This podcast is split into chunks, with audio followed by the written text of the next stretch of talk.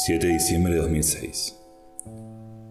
Empecé a escuchar las voces a los 12 años, casi al mismo tiempo en que comenzaba a masturbarme. Eran voces dentro de mi cabeza, voces rústicas y amables que no me decían haz esto ni tampoco haz lo otro. Conversaban entre ellas sin dirigirme la palabra. Yo a veces les decía, hey, estáis en mi cerebro, al menos prestadme un poco de atención. Pero como si pasara un tren, ellas seguían hablando de sus cosas y me ignoraban.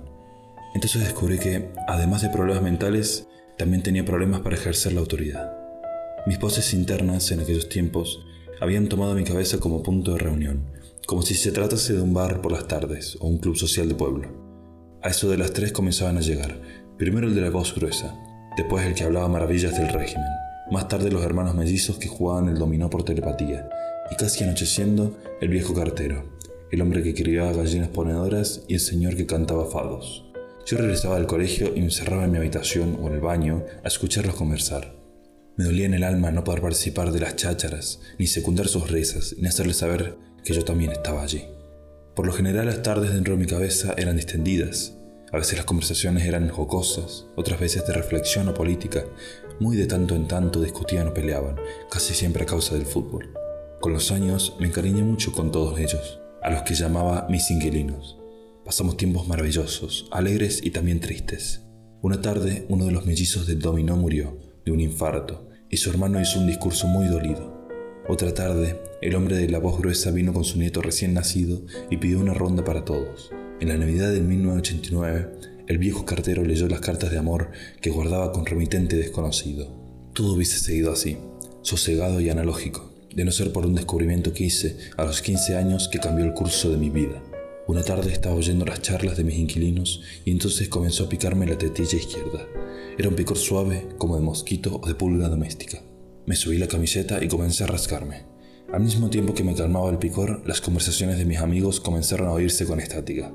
Si dejaba de tocarme la tetilla, todo volvía a la normalidad.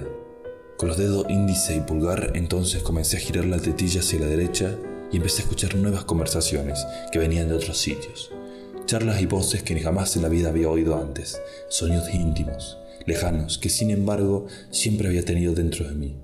Me emocioné mucho al saberme digital. Desde mis 15 años por las tardes pude elegir qué escuchar en mi cabeza. Las charlas del bal ya no eran un monopolio. Yo por fin podía elegir entre innumerables frecuencias de mi tetilla.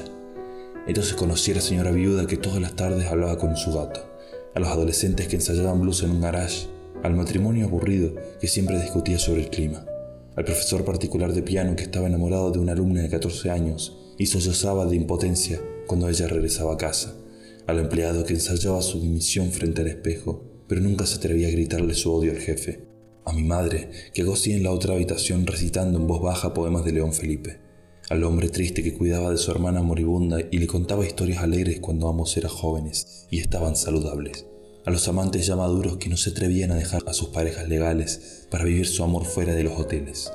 Y también a veces volví a oír a mis primeros inquilinos del bar, pero ya menos, porque ahora el zapping era más divertido que sus charlas monótonas de pueblo. Desde que mis voces internas comenzaron a ser digitales y muchas, yo gané en diversidad, pero muy poco en atención. Al tener docenas de opciones ya nada me parecía importante. Mientras oía conversar a los amantes, pensaba que quizá los hermanos moribundos estuvieran teniendo una charla mejor, y si estaba oyendo la banda de blues, sospechaba que el profesor de piano tal vez se habría atrevido a declararle su amor a la alumna. Y así siempre, no duraba más de dos minutos con nadie, y ya estaba tocándome la tetilla y buscando otra frecuencia mejor. Ahora ha pasado el tiempo y todo ha ido peor. No hace mucho que puse un saumerio en el gorro y descubrí las voces internas satelitales. Son conversaciones que llegan de todas partes del mundo. Ya no tengo una docena de opciones para pasar las tardes, sino cientos de voces multirraciales y diferentes. Una niña en Irán que se ha caído a un pozo, dos homosexuales brasileños que se quieren casar en San Francisco, etc.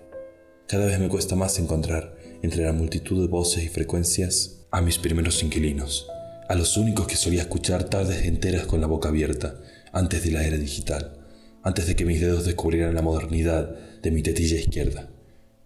Por cierto, esta semana tonteando descubrí que en la tetilla derecha tengo el mute.